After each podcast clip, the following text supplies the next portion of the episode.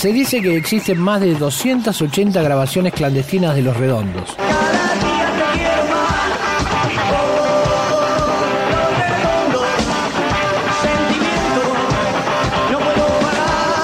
archivo.rock.com.ar